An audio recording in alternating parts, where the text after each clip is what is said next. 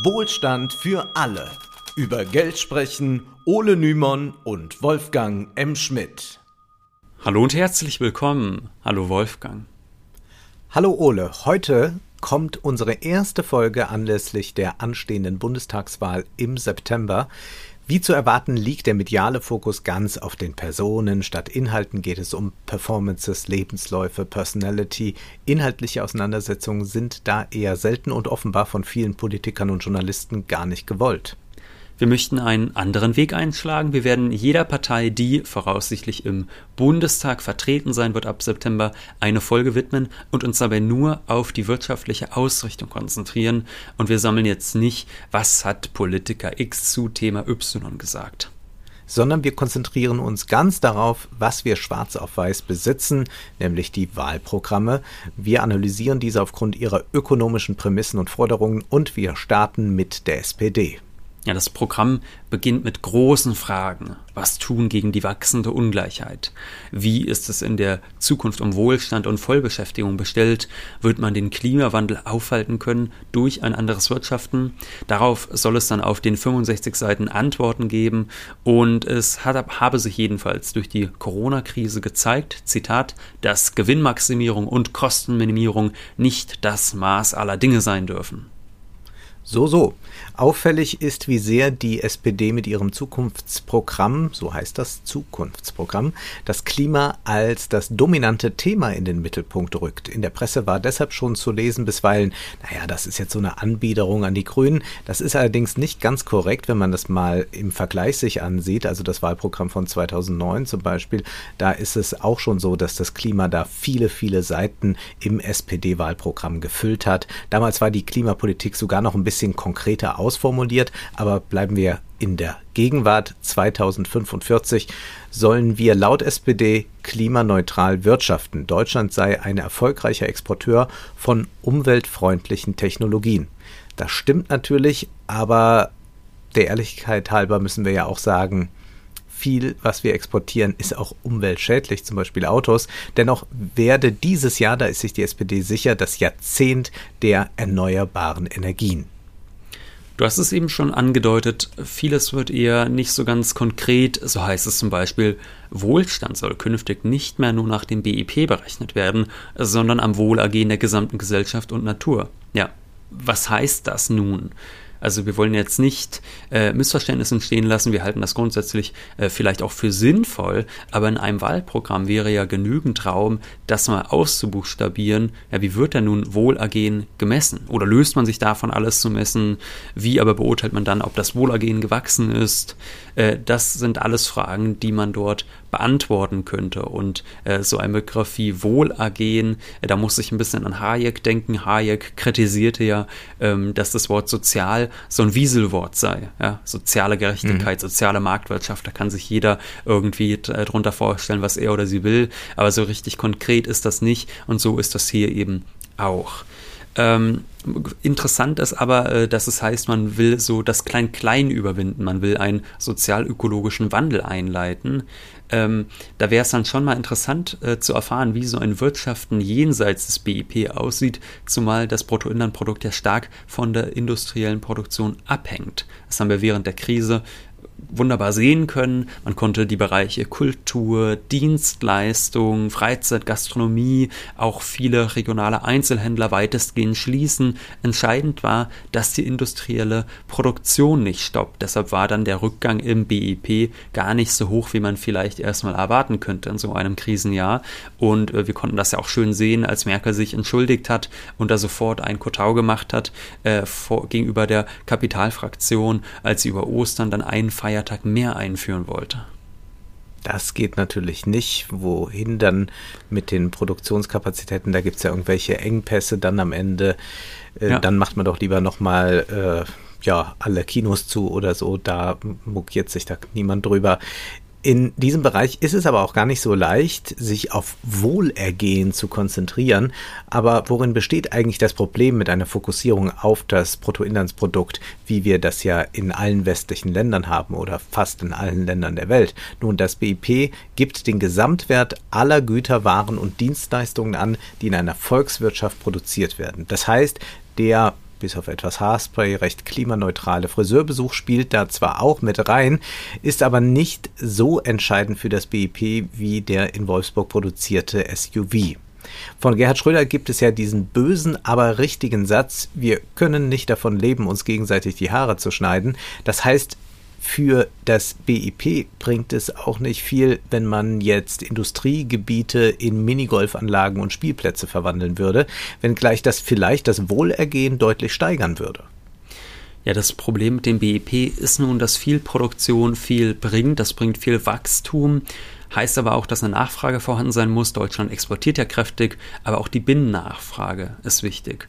Äh, man könnte ja zum Beispiel, wenn wir das jetzt mal auf die Spitze treiben, man könnte ja sagen, äh, ich kaufe mir jetzt jede Woche ein neues Smartphone, werfe das alte in den Müll, das ist prima fürs BIP, da entstehen neue Arbeitsplätze, da wird immer mehr produziert und dadurch steigt dann auch, ähm, ja, wächst die gesamte Volkswirtschaft, dass das mit Klimaschutz aber kaum vereinbar ist und auch nicht unbedingt mein reales Wohlbefinden steigert, sondern eigentlich eher Quatsch ist, weil ich einmal die Woche dann ja ein neues Gerät ins, äh, alles nochmal neu installieren muss und so. Das ist ja auch offensichtlich.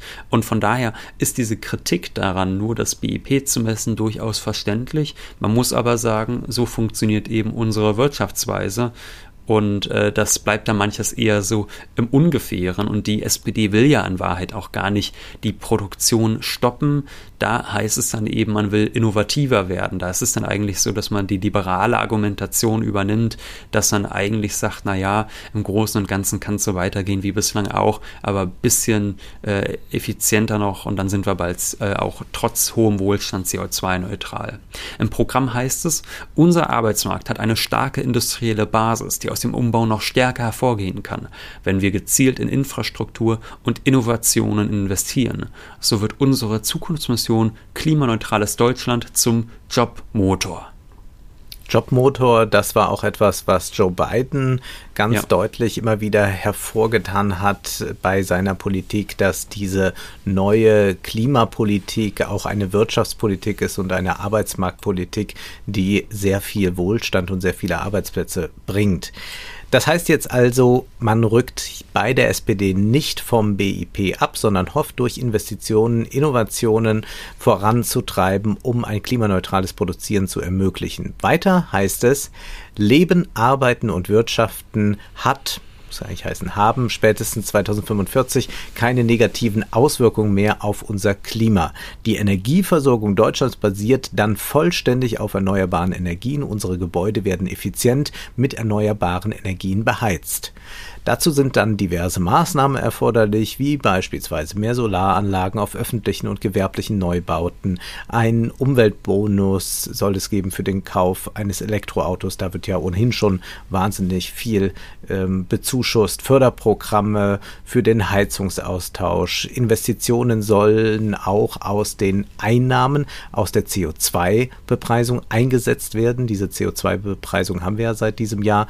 Die Stromrechnung soll in Zukunft dann dann deutlich sinken, wenn gleich jetzt dieser Übergang nicht so ganz gratis sich vollziehen wird. Man will aber Bürger mit niedrigen Einkommen durch Ausgleichsmaßnahmen vor steigenden Energiepreisen schützen dass die CO2-Bepreisung, wenn sie dann wirksam sein soll, vermutlich zu niedrig ist und man der Industrie durchaus mehr aufbürden könnte. Das lesen wir im Programm nicht. Es gibt da doch viel klein-klein und wir haben schon mehrfach gesagt, das ist vieles leider nicht so ganz konkret. Also man schreibt da einen Satz zum Regionalverkehr, der lautet dann wie folgt. Modelle wie das 365-Euro-Ticket oder Modellprojekte für einen ticketfreien Nahverkehr unterstützen wir. Warum nicht mal ein richtiges politisches Ziel formulieren? Könnte man auch wunderbar auf Plakate schreiben, würde man sicherlich einiges an Aufsehen erregen, dass man sagt, ab 2023 ist der äh, Nahverkehr in ganz Deutschland für alle gratis. Also gratis soll heißen, steuerfinanziert oder schuldenfinanziert, aber halt, dass man nicht zusätzlich nochmal fürs Ticket zahlen muss. Immerhin möchte man die Großstädte wieder an Zugnetz anschließen und mehr auf Schnell- und Nachtzüge setzen, aber da, das müsste ja eigentlich auch ohnehin so eine Selbstverständlichkeit sein, genauso wie die Forderung, dass Bahnfahren innereuropäisch günstiger als Fliegen zu sein hat. Da hat man ja auch würde ich behaupten, in den letzten Jahren einiges verpasst, dass man, äh, es gibt da ja immer wieder auch so Verbindungen, wo man sagt, Berlin, Paris, da soll eine Bahnverbindung sein, die dann und dann äh, ganz günstig ist. Und da gibt es jetzt seit Jahren auch äh, nichts Neues zu. Äh, da hat man viel versäumt. Weiter wird noch erklärt, Deutschland möchte man in ein Zentrum für die Fertigstellung und das Recycling von Batterien verwandeln. Das ist ein Zukunftsthema. Noch gibt es da wenige Unternehmen, die sich darauf spezialisiert haben. Bislang ist es auch sehr schwierig. Viele Komponenten einer Batterie lassen sich kaum recyceln. Langfristig glauben dann Experten jedoch 40 Prozent des Rohstoffbedarfs von Lithium und Kobalt aus recycelten Batterien gewinnen zu können. Naja, aber das ist jetzt auch nicht der große Wurf. Schön, dass man das erkannt hat. Und es ist strategisch eigentlich nicht nachvollziehbar, was du ja jetzt gerade auch schon angesprochen hast, mit Slogans wie Nahverkehr für alle gratis oder Bahnfahren 50 Prozent billiger, auch ohne Bahncard, könnte man wirklich punkten, auch bei vielen jungen Leuten. Da ist ja manchmal die SPD nicht mehr so ganz im Trend, ja. ja ähm, aber offenbar fehlt da einfach der Mut und da würde ich sagen, dann ist dann doch diese E-Mobilität für die meisten SPD-Wähler noch ein Stück weit entfernt. Ja, das sicherlich, aber gerade mit den jungen Menschen hast du natürlich, natürlich völlig recht. Es gibt da eine große Unlust, sich äh, in den Flieger zu setzen, aber gleichzeitig, wenn man dann sieht, äh, dass viele Verbindungen deutlich günstiger sind äh, und dann auch noch deutlich schneller sind, wenn man fliegt, dann sind die jungen Leute das schon am Überlegen. Und wenn man dann natürlich als Partei sagen würde, wir verbessern das deutlich, wir machen das günstiger, da könnte man so einige Blumentöpfe tatsächlich mit gewinnen, weil es ja schon so eine gewisse Flugscham bei den jungen Menschen gibt. Naja, Diese, und die kaufen auch kein Auto mal gerade, ne? kein ja. E-Auto. Also die ja. kaufen nicht für 35.000 Euro äh, ein E-Auto. Also für die ist dieser Zuschuss eh nicht da. Also den Zuschuss greifen jetzt auch ganz viele Leute ab. Ich habe es da ja selbst hier so mitbekommen in Koblenz. Äh, Leute, die dann für eine möglichst kurze Zeit ein möglichst teures E-Auto leasen und dann den äh, Superbonus da abgreifen und eigentlich jetzt äh, ja eine Luxuskarosse ähm, von staatlicher Unterstützung haben. Also das ist äh, total absurd und das geht ja. auf jeden Fall an jungen Leuten doch sehr vorbei, da wenige junge Leute sich sowas leisten werden. Absolut, absolut und auch generell dieser Individualverkehr habe ich doch den Eindruck, dass es in meiner Generation auch viele junge Menschen gibt, die gerne die Möglichkeit hätten, darauf zu verzichten und die durch äh, schlechte Infrastrukturpolitik aber nicht vom Auto weg können die aber, also gerade, sage ich mal, in Großstädten eigentlich sehr gerne darauf verzichten würden. Also dieser Begriff Wohlergehen, der bleibt da so ein bisschen in der Luft hängen. Man hätte den wunderbar politisieren können, hätte sich vielleicht auch mal um die jungen Leute scheren können, aber offenbar so ganz konkret will man dann doch nicht werden. Blicken wir vielleicht mal auf ein weiteres Thema, Digitalisierung. Die wird nämlich gleich mit der sozialen Frage verquickt. Zitat, der Zugang zum Netz muss bezahlbar sein. Für Bürgerinnen mit geringem Einkommen, für Schülerinnen und Studierende werden wir darum einen Sozialtarif für den Netzzugang schaffen. Finden wir erstmal gut und sinnvoll, kann man, glaube ich, wenig dagegen sagen. Außerdem sprechen sich die Sozialdemokraten auf europäischer Ebene für eine stärkere Regulierung der Plattformkonzerne aus, wenn sie zu Monopolisten werden. Es gehe darum, den Wettbewerb zu sichern. In den USA ist Antitrust ja bei den Demokraten ein großes Thema, aber auch in der EU hat man das Problem erkannt. Aber dann fragt man sich so ein bisschen, ja, was ist denn nun mit folgendem Satz gemeint? Zitat es muss Alternativen zu den großen Plattformen geben mit echten Chancen für lokale Anbieter vielleicht ein Facebook für Koblenz oder ein Amazon für Rheinland-Pfalz. Dass solche Plattformen zum Monopol tendieren, liegt ja in der Natur der Sache. Gerade weil wir bei Amazon fast alles kaufen können, ist der Konzern so beliebt. Vielmehr müsste es darum gehen, dass die Konzerne nicht immer weitere Gebiete, Märkte sich erschließen dürfen. Warum muss Facebook WhatsApp noch und Instagram besitzen? Warum darf Google Seiten bevorzugen, an denen dann Google mitverdient? Weshalb darf Amazon kleine Anbieter vom Marketplace verdrängen, indem man dann eigene Produkte anbietet und die Preise so nach unten setzt, dass man unter Wert verkauft, aber man wird damit die Konkurrenz los. Also das sind eigentlich die entscheidenden Fragen. Man kann den Satz natürlich auch so lesen, dass man staatliche europäische Plattformen aufbauen will. Bislang bemüht man sich ja lediglich um eine Cloud-Plattform. Ja, und äh, man hatte auch einige Chancen verpasst, also gerade auf dem Sektor Unterhaltung. Zum Beispiel ist es ja schon schade, dass die öffentlich-rechtlichen stärker mit Konzernen wie Amazon Prime kooperieren müssen, um da überhaupt vertreten zu sein oder dass man dann Podcasts nicht nur bei Spotify veröffentlicht, sondern auch zusammen mit Spotify produziert. Das könnte man ja auch sein lassen. Es gibt ja auch eine hervorragende ARD-Audiothek. Was viele Politiker, glaube ich, noch nicht so begriffen haben, ist, wir haben längst gute Alternativen. In einer Sache aber wird es konkreter, heißt es, es muss möglich sein, zwischen verschiedenen Messenger-Diensten, sozialen Netzwerken und digitalen Diensten und Plattformen zu kommunizieren oder zu wechseln. Diese Interoperabilität werden wir gesetzlich vorschreiben. Interoperabilität, da bin ich mal sehr gespannt, wie das dann so sein wird. Gerade für Apple-Nutzer ist das auch nochmal interessant. Also da hat ja das geschlossene Netzwerk auch eine äh, große Chance, also der, der Datensicherheit wiederum. Aber ja, man wird äh, sehr sehen, wir haben da ja noch große Plattformkriege vor uns. Ich würde jetzt aber mal sagen, äh, das wird auf europäischer Ebene, glaube ich, im hohen Maße äh, gelöst, wenn gleich das Gute ist, wenn hier eine Bundesregierung ist, die das unterstützt, weil sonst blockiert das ja jede Nationalregierung wieder. Und wir haben ja bei der äh, CDU auch lauter Silicon Valley äh, Lobbyisten. Insofern ist das äh, ganz gut, wenn man sich hier positioniert. Aber das wird ein zäher Kampf werden, der aber tatsächlich, wenn er erfolgreich ist, unser digitales Dasein besser und freier machen würde. Die Konzerne werden auch nicht gern Folgendes hören, nämlich heißt es da im Programm, zudem werden wir weitere neue europäische Instrumente entwickeln, um die übermächtigen Plattformen zu zähmen oder notfalls zu entflechten.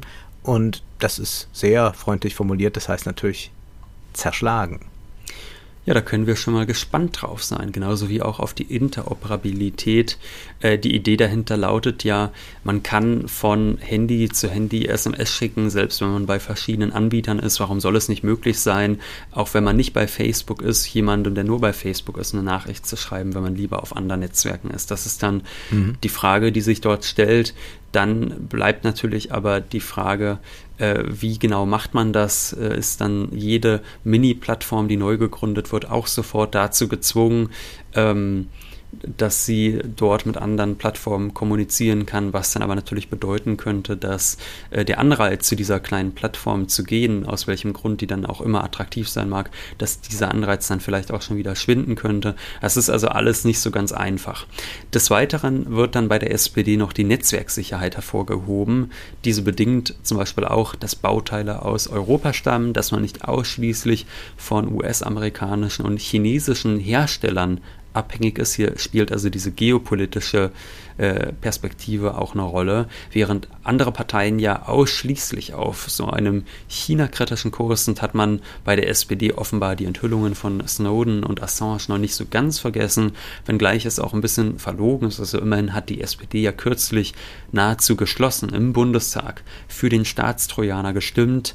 Ja, auch da sagen wir mal freundlich, man darf gespannt sein. Ein letzter Punkt vielleicht mhm. noch zur Digitalwirtschaft. Ziel soll es sein, dass der Onlinehandel und der örtliche Handel gleich viel Steuern zahlen, damit man da die Begünstigung der großen Plattformen ein bisschen mindert.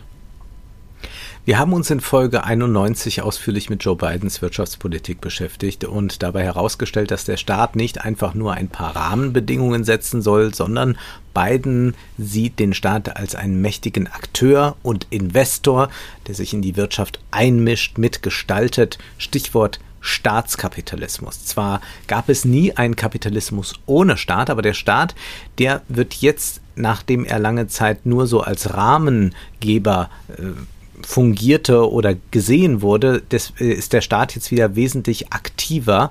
Und das ist etwas, was sicherlich auch auf Chinas Erfolg zurückzuführen ist. Da hat man ja ein solch staatskapitalistisches Modell.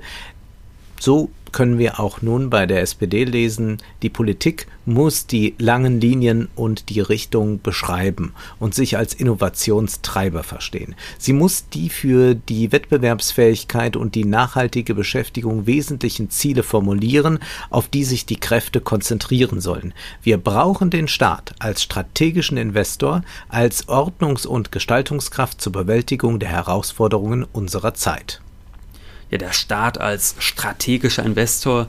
Die Formulierung macht deutlich, wie sehr man auch hier auf dieses Prinzip Staatskapitalismus setzt, zumindest angeblich setzt. Gut, jetzt kann man sich wieder anschauen, wie wird das dann ausgestaltet. Investiert werden sollen mindestens 50 Milliarden Euro pro Jahr. Und ja, man wäre froh, wenn man das Wort mindestens ernst nimmt, denn 50 Milliarden pro Jahr, die würden schwerlich reichen. Wie ja man auch bei Joe Biden sagen muss, dass er eigentlich noch relativ zögerlich ist bei den Ausgaben, aber hier haben wir natürlich noch mal deutlich weniger. Ich meine, denken wir an das Thema Infrastruktur. Wir haben das eben schon angesprochen. So ein äh, Kilometer Schiene kann schon mal eine Dreiviertelmillion Euro kosten und also einfach nur die Produktion und dass es verlegt wird. Und äh, dazu kommen ja dann noch Instandhaltungskosten. Da kann solches Geld auch schnell aufgebraucht sein. Interessant ist aber folgender Aspekt. Ein zentraler Akteur beim Investitionsgeschehen sind die Kommunen. Ihre Investitionskraft müssen wir erhalten und stärken. Naja, also erhalten, das ist schon ein Euphemismus, denn die Kommunen sind überschuldet und da kann von Investitionskraft nun wirklich nicht mehr die Rede sein. Nur mal ein alltagsnahes Beispiel. Seit dem Jahr 2000 wurden in Deutschland, äh, wurde in Deutschland jedes zehnte Schwimmbad geschlossen und man kann das in so vielen Bereichen sehen, dass überall das Geld knapp ist. Immerhin wollen die Sozialdemokraten hochverschuldete Kommunen jetzt einmalig äh, denen die Gelegenheit geben, dann Altschulden, äh, dass sie die Altschulden abgenommen bekommen. Der Ansatz ist gut, aber der geht halt nicht weit genug. Also da müsste jetzt so ein ganz, ganz großes Investitionsprogramm und Entschuldungsprogramm für die Kommunen laufen, um die Zukunft wirklich gestalten zu können. Die SPD, die verweist dann zwischenzeitlich auch auf die eigenen Erfolge. Zitat wir haben die Grundrente, die Mindestausbildungsvergütung, die Brückenteilzeit und die Abschaffung des Soli-Zuschlags für niedrige und mittlere Einkommen durchgesetzt also der Soli für die Reichen, der soll bleiben laut SPD, was Union und FDP natürlich vehement bekämpfen. Sollte die CDU stärkste Partei werden, wird die Abschaffung des Solidaritätszuschlags sicherlich das erste Geschenk an die Reichen werden. Und die SPD sagt wiederum, man brauche die Einnahmen zur Finanzierung der Ausgaben. Und damit sind wir beim vielleicht wichtigsten Punkt, Finanzierung.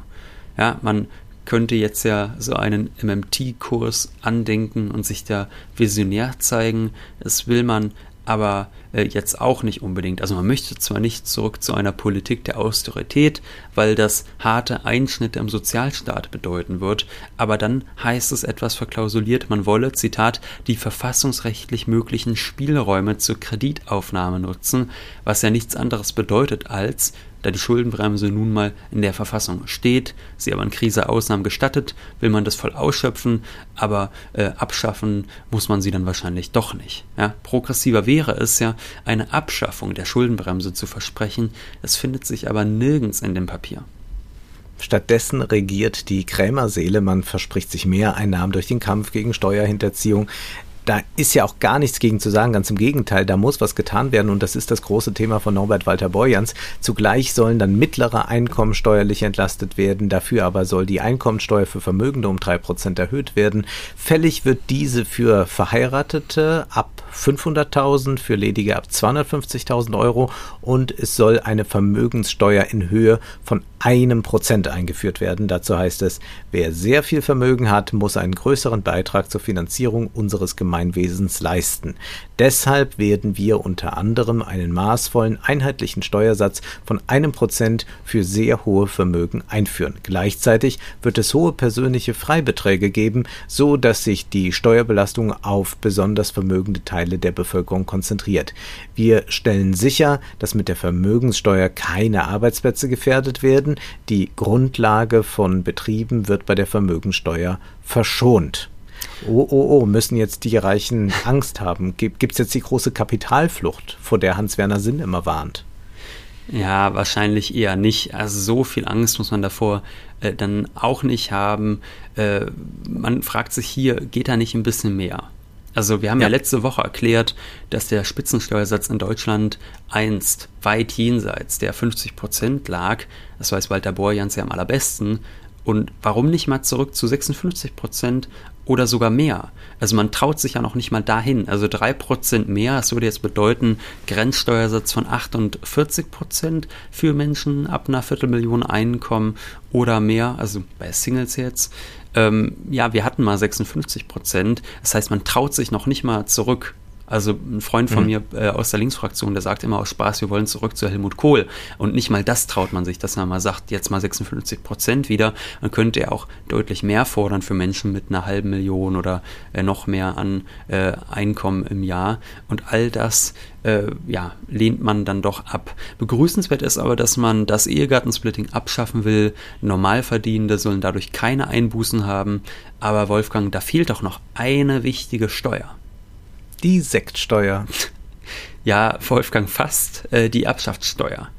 Dazu heißt es, du könntest eigentlich wunderbar noch die äh, Minderung der Sektsteuer fordern demnächst. Ja, das sind ja auch mal Themen, die man ja. mal angehen kann. Auch gerade wenn man mal wieder äh, den kleinen Mann von der Straße ansprechen möchte.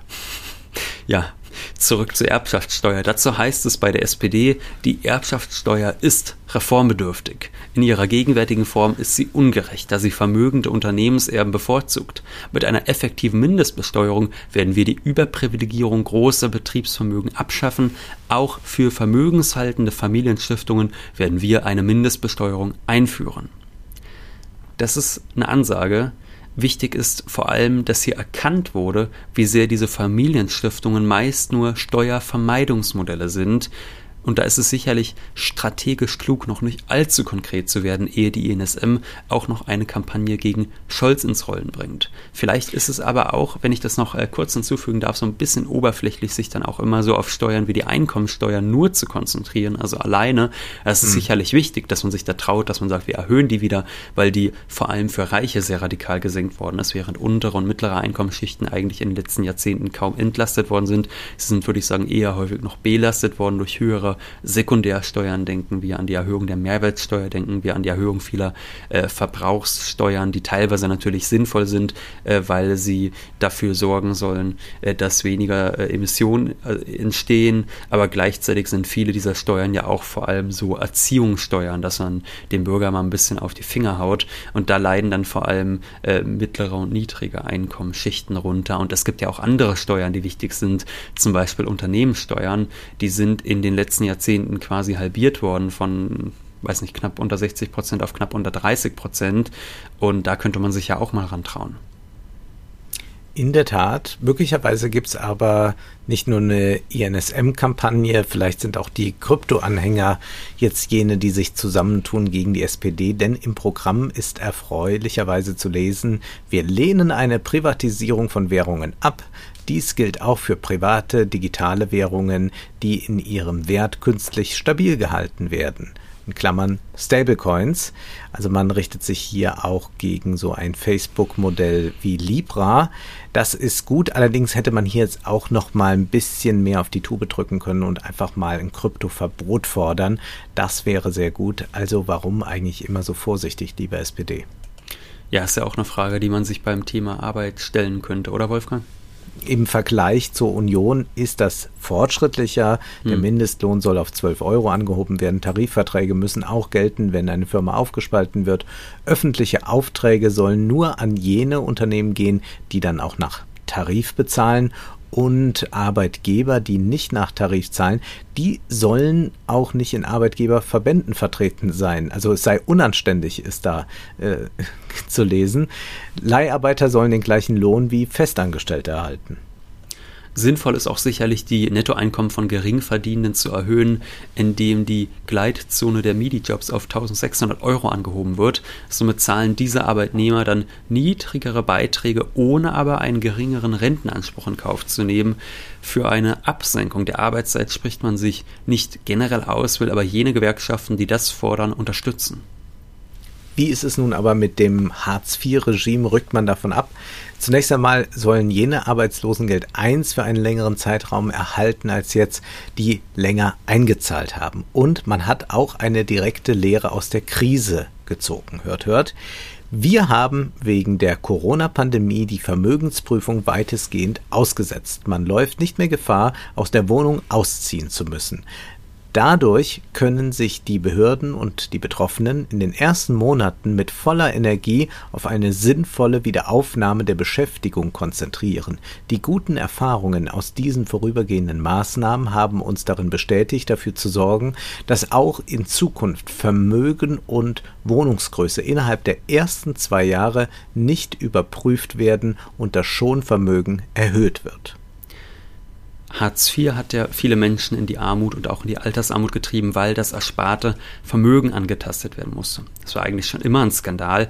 Die Grundfreibeträge waren viel zu niedrig. Wer beispielsweise 48 Jahre alt ist, der hat einen Grundfreibetrag von 7.200 Euro und nochmal 36.000 Euro für die Altersvorsorge. Was darüber hinaus an Vermögen existiert und verwertbar ist, das wird mit Hartz IV verrechnet. Wer also zum Beispiel gespart hat, etwa ein Bausparvertrag von 50.000 Euro, nochmal 15.000 Euro auf dem Sparbuch, der wird dann dafür äh, bestraft. Also zum Beispiel, wenn man dann unverschuldet langzeitarbeitslos wird, vielleicht auch in fortgeschrittenem Alter, wo es dann schwierig ist, nochmal einen Job zu bekommen, da wird dann, nachdem die Zeit von ALG 1 ausläuft, äh, geguckt, ja, wie viel hat denn so jemand, bevor man dem Hartz IV zahlt. Das ist eine sehr, sehr problematische Praxis, wo die SPD nun, das ist ja zumindest erfreulich, den Spielraum vergrößern will. Und auch da darf man dann gespannt sein, wie großzügig die Sozialdemokraten sich wirklich zeigen werden.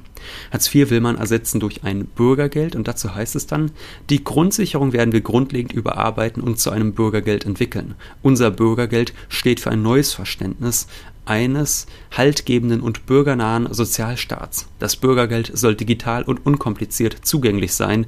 Bescheide und Schriftwechsel sollen eine verständliche Sprache sprechen. Das ist ja wirklich Ja, da musste ich auch sehr Problem. lachen. Da ja, musste ich sehr lachen, dass man das extra mal reinschreiben muss. Wir wollen ja. auch Bescheide so formulieren, dass die Leute, die die Bescheide erhalten, sie auch verstehen. Ja, das ist ja wirklich ein riesiges Problem. Ja. Äh, für Menschen, die der deutschen Sprache mächtig sind, ist das eigentlich schon mitunter kaum lesbar. Und bei Migranten, die vielleicht gar nicht so gut Deutsch sprechen, da müssen wir gar nicht erst äh, drüber äh, sprechen, dass das wirklich ganz schwierig ist, sich da auch äh, zur Wehr zu setzen gegen äh, beispielsweise Sanktionen. Ja. Ja, das ist äh, vielleicht dann doch nochmal eine Aufgabe für Germanisten, dass man da mal drüber geht. Den Eindruck habe ich jetzt auch so beim Überfliegen der anderen Wahlprogramme so generell. Das ist so eine merkwürdige Mischung aus Verwaltungssprache, evangelischer Kirchentag und äh, so ein bisschen Kindergarten. Also es kommt so alles so zusammen ja. und es ist, naja, es ist nicht schön. Also wir haben schon schönere Texte besprochen, ja. Also ja. das, das ist so, aber man muss da durch. Ähm, es geht dann auch darum, man muss auf die Formulierungen achten, das ist ganz interessant, es geht dann auch darum, sinnwidrige und unwürdige Sanktionen abzuschaffen. Das heißt jetzt aber nicht, dass man alle Sanktionen abschafft, also nur die sinnwidrigen und unwürdigen und das ist ja wieder ein Ermessensspielraum, den ja. man da hat. Blicken wir an dieser Stelle noch auf das brisante Thema Wohnen. Hier ist man extrem zaghaft unterwegs. So spricht man sich nicht für die Enteignung von Wohnungskonzernen aus, wie Vonovia oder Deutsche Wohnen. Und ja, man merkt das ja auch so generell im Diskurs oder auch so in der Öffentlichkeit. Kevin Kühnert hat sich ja inzwischen aus diesen Kämpfen weitgehend verabschiedet, ist offenbar jetzt ganz in der Partei und Medien High Society angekommen. Und so wundert es nicht, dass es letztlich dann auch im Programm nicht vorkommt. Da sind dann 100.000 neue Sozialwohnungen jährlich, die möchte man haben. Und da weiß man auch schon, das wird nicht reichen, zumal es ja auch nicht einfach nur darum geht, dass die finanziell Schwächsten eine Wohnung bekommen, sondern es geht auch einfach darum, dass sich ein Lehrer-Ehepaar nicht mehr eine Wohnung in Köln leisten kann. Äh, irgendwas, ja. Also das, das ist ja jetzt keineswegs so, als würde das nur die finanziell Schwächsten in der Gesellschaft treffen mit der Wohnungsknappheit. Weiter wird dann erklärt, daneben führen wir eine neue Wohnungsgemeinnützigkeit ein und fördern damit ein zusätzliches, nicht gewinnorientiertes Segment auf dem Wohnungsmarkt, was immer das dann genau heißen mag. In angespannten Wohnlagen werden wir daneben ein zeitlich befristetes Mietenmoratorium einführen. Das bedeutet, Mieten können für eine bestimmte Zeit nur im Rahmen der Inflationsrate erhöht werden. Vermieter können also aufatmen. Ein bundesweiter Mietendeckel wird nicht angestrebt. Und in Berlin hat Frau nicht mehr Dr. Giffey schon vor der Entscheidung des Bundesverfassungsgerichts sich gegen eine Verlängerung des Mietendeckels ausgesprochen. Man muss vielleicht noch zugutehalten, ein wenig von Hans-Jochen Vogels Reform der Bund, äh, Bodenpolitik hat es ins Programm geschafft, wenn dort zu lesen ist, unsere Bodenpolitik wird am Gemeinwohl orientiert auch da kann man sich wieder fragen, was heißt denn jetzt Gemeinwohl? Bund, Länder und Kommunen sollen öffentliches Eigentum an Grundstücken sichern und vermehren, um die Spekulation mit Grund und Boden zu stoppen. Dazu ist das Vorkaufsrecht für Kommunen zu fairen Preisen wichtig.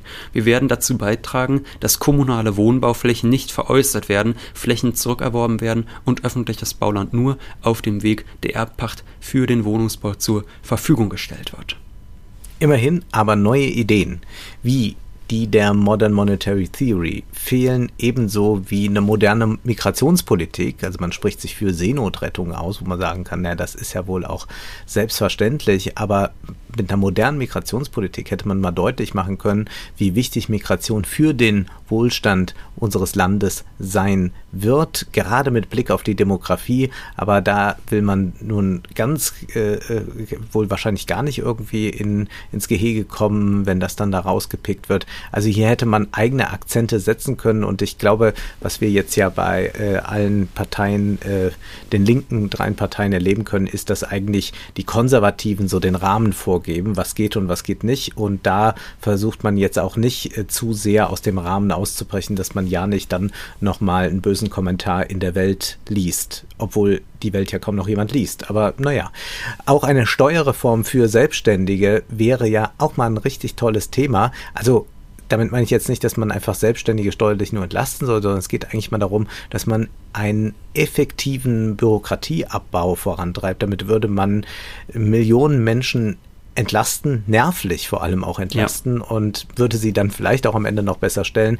Das wäre eigentlich ein ganz, ganz tolles Thema. Ja, aber äh, haben wir jetzt nicht gefunden.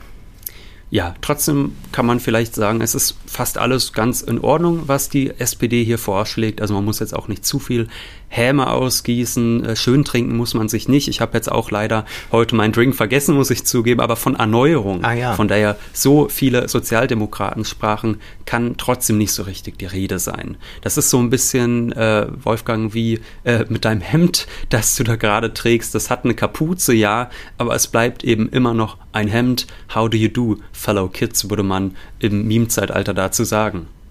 Bevor ich das jetzt kommentiere, sage ich Schluss für heute, denn Zeit ist Geld. Prosit. Das war Wohlstand für alle. Ihr könnt uns finanziell unterstützen über paypal.me-ole und Wolfgang oder über die in der Beschreibung angegebene Bankverbindung. Herzlichen Dank.